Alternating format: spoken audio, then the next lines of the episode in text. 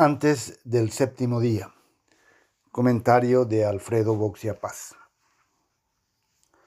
El avatar de Nenecho y la oposición.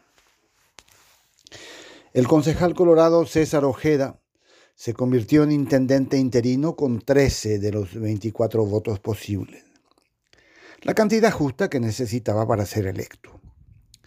Hubo otro candidato colorado, Julio Ullón, que obtuvo 5 votos. Es decir, entre ambos sumaron 18 votos. Lo notable es que en la Junta Municipal de Asunción solo hay 11 colorados. Las bancadas opositoras contaban con suficientes sufragios como para elegir a uno de los suyos. Pero su candidato, Federico Franco Troche, solo consiguió 6 votos.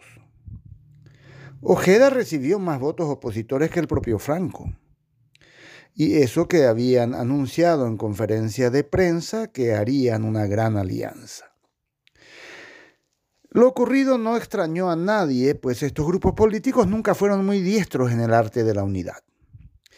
Pero es algo que incita a reflexionar sobre el concepto de oposición que usamos corrientemente. Es cierto que el vencedor ocupará el cargo por pocos meses, pero se trata justamente de un tiempo crucial, el de la campaña electoral.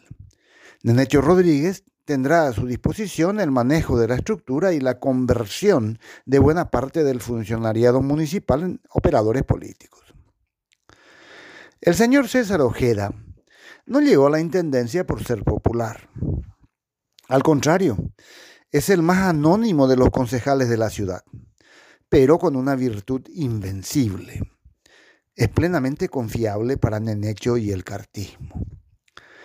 Tanto que sería como si Nenecho continuara sentado en la silla ocupada hoy por su alter ego.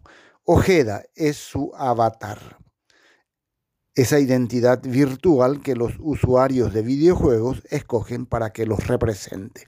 Un avatar no crea problemas a su propietario. Nenecho ha demostrado de nuevo su habilidad en este tipo de negociaciones. Pero habíamos quedado en hablar hoy de la oposición, o mejor, de la oposición, así, con comillas. Empecemos por los liberales. Teóricamente, los más interesados en evitar que su candidato a intendente, Eduardo Nakayama, sea perjudicado por la utilización del aparato municipal por parte de la ANR.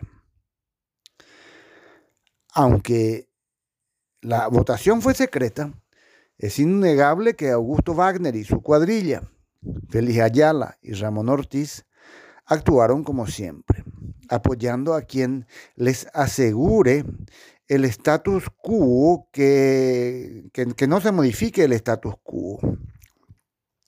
El increíble concejal Wagner, de bajo perfil y poco afecto a las declaraciones públicas, es el político liberal más influyente en Asunción.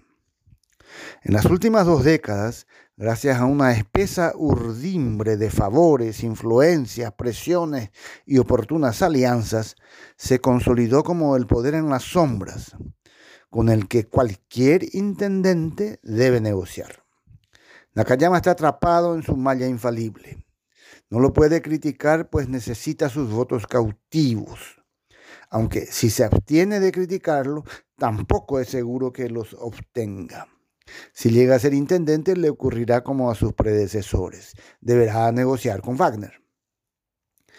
Mientras el presidente del Encuentro Nacional, Fernando Camacho, afirmaba que había que hacer un esfuerzo por unir las fuerzas de la oposición para romper el continuismo colorado, la concejala de su partido, Pepa Kostianowski, votaba por el candidato de Nenecho.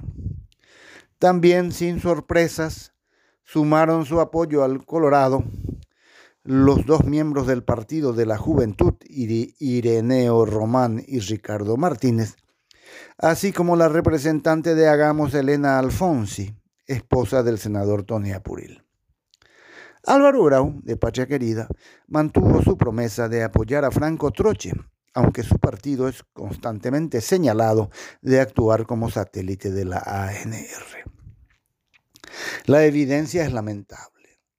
Concejales supuestamente opositores que podían unirse para transparentar el uso del dinero público en el proselitismo, prefirieron que las cosas sigan como están.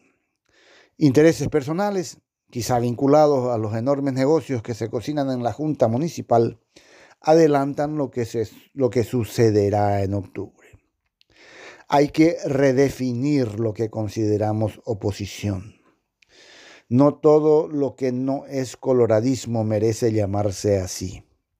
Hay que marcar nuevas fronteras más allá de las ideologías y las banderas partidarias. La dicotomía democracia-mafia hace rato ha mezclado todos los colores.